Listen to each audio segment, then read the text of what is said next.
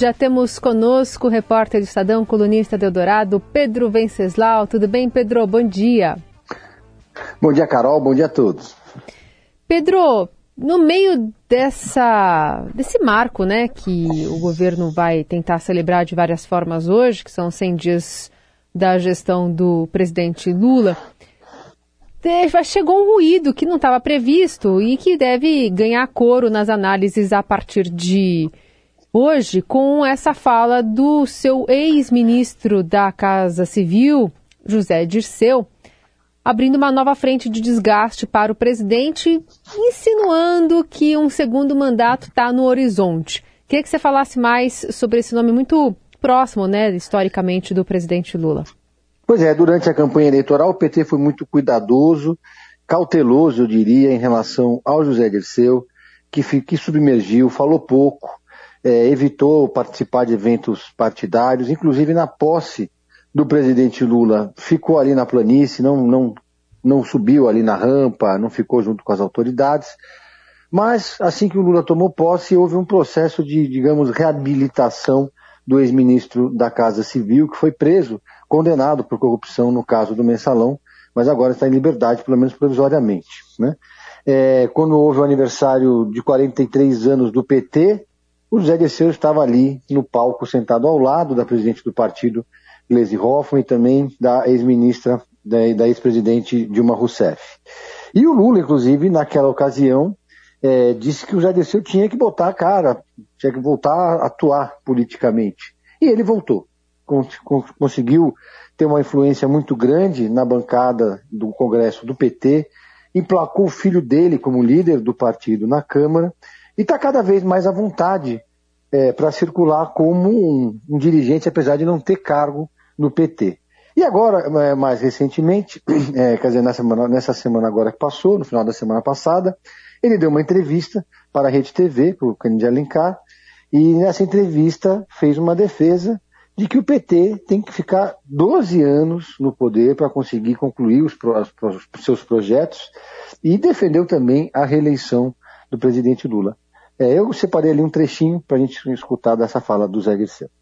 Agora, tem um segundo momento é, que é, que eu penso em 12 anos, em três governos, para ser, como eu, ve, como eu vejo, minha opinião pessoal, sabe? que precisa de um projeto de desenvolvimento nacional. Por quê? Porque o Brasil tem que fazer em 10 anos 100 em matéria de ciência, tecnologia e educação. Nós estamos vendo a crise da educação. Sim. Bom, Pedro, é, a gente, como é que está sendo recebido isso aí nos governos? Entre os militantes petistas, né?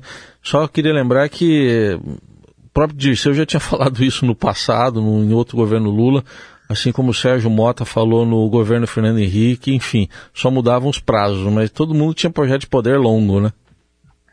É, é natural que o PT tenha um projeto de poder longo, até, enfim, faz parte do jogo político. É a questão da reeleição do Lula, o próprio Lula já sinalizou que está disposto a disputar a reeleição, ele falou isso até para evitar uma guerra é, interna no próprio partido, mas isso vindo da boca do José Dirceu nesse momento causa incômodo, pelo menos num setor do PT, é, que é o setor, digamos, mais pragmático, porque existe um, uma ala da militância petista que realmente exalta muito é, o papel do Zé Dirceu. Hoje, é, é, quer dizer, no passado, nos anos 60, 70, 80, na fundação do partido, e depois no governo do PT. Mas os aliados é, do Lula, e ele precisa cada vez mais ampliar esse campo, de, o espectro de aliados que ele tem, ficaram incomodados, porque, de certa forma, o, José Dirceu contratou ali uma agenda negativa no momento em que o Lula está se preparando para viajar para a China e tentando é, capitalizar os atos de governo nesses 100 dias que se completam agora no dia 10, né? Completaram agora no dia 10. Então, é, não era um bom momento para o Zé Dirceu sair falando do seu projeto de 12 anos. Ninguém ganha absolutamente nada com isso, hum. só perde. E, e, o pior, né? É, existe, já existia um, um, afastamento, já vinha acontecendo um afastamento da chamada Frente Ampla do Centro, que se uniu em torno da campanha do Lula, apesar de não ter votado nele nas eleições anteriores, para combater o Jair Bolsonaro.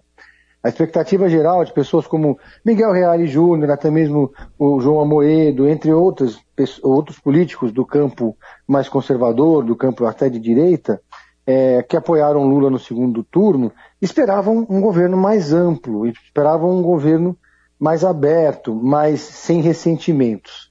E o que, o que aconteceu foi exatamente o oposto. Né? O Lula parece que assumiu esse terceiro mandato ressentido, é, falando coisas que não falaria no que se tiver quando, quando, estava no primeiro mandato, quando ele era muito mais cauteloso.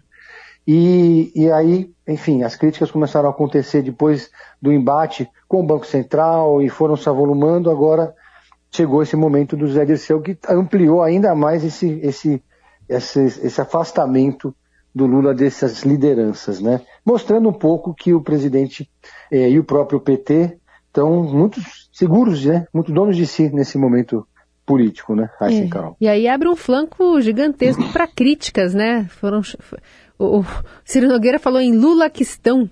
Lula questão, abriu o flanco para críticas, veio de todos os lados as, as críticas, levantou a bola para a oposição cortar, né? É, deu munição para os adversários políticos, para os bolsonaristas que deitaram e enrolaram nas redes sociais, porque afinal, apesar do papel que o Zé Dirceu cumpriu importante na construção do PT e depois no governo Lula, ele foi um condenado e cumpriu pena, uma parte da pena, depois conseguiu deixar a prisão, hoje está em liberdade, mas ele é, virou um, um dos símbolos do que foi a corrupção do caso do mensalão, né?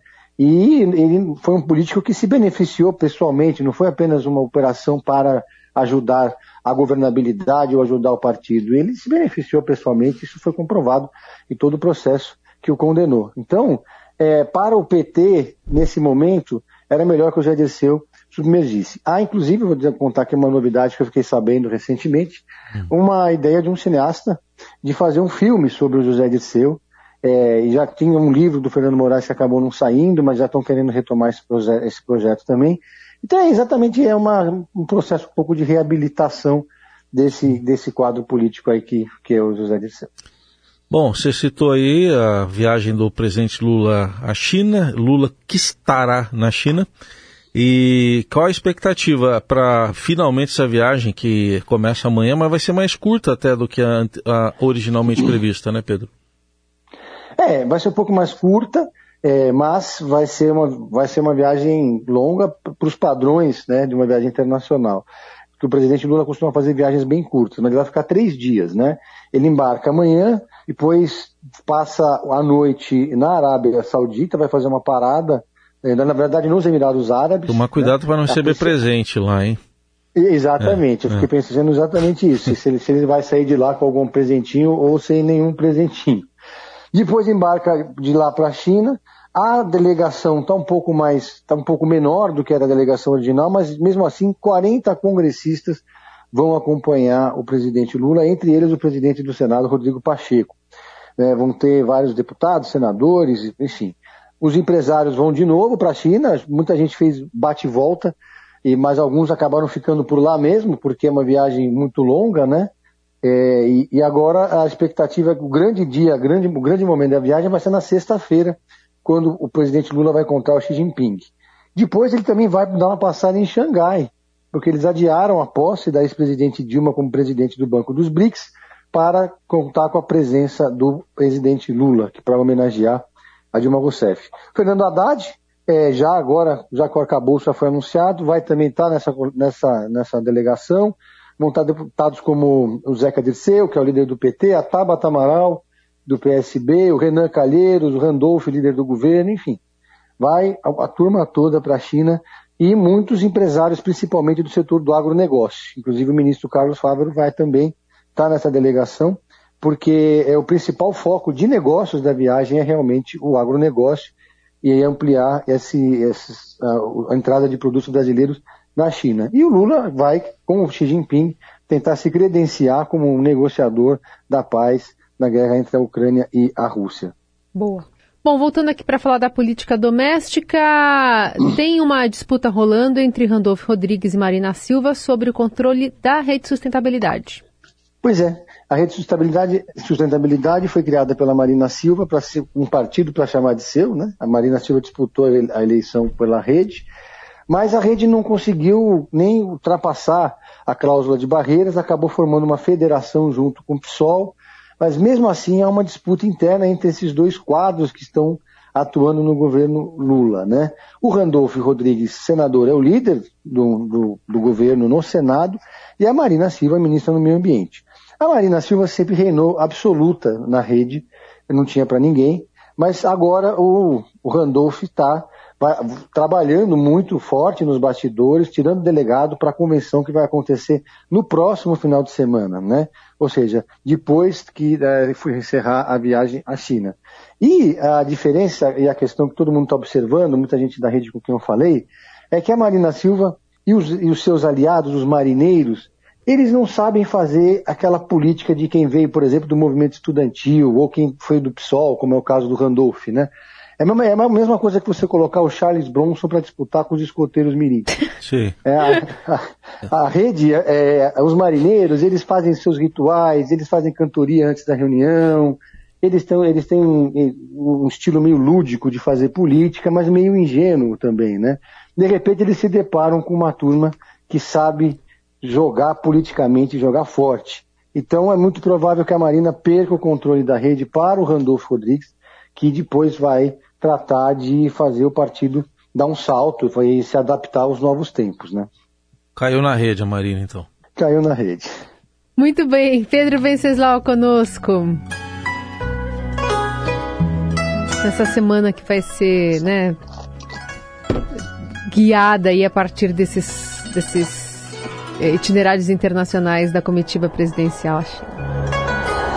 Obrigada, viu, Pedro? Tchau. Valeu, Raíssa. Valeu, Carol.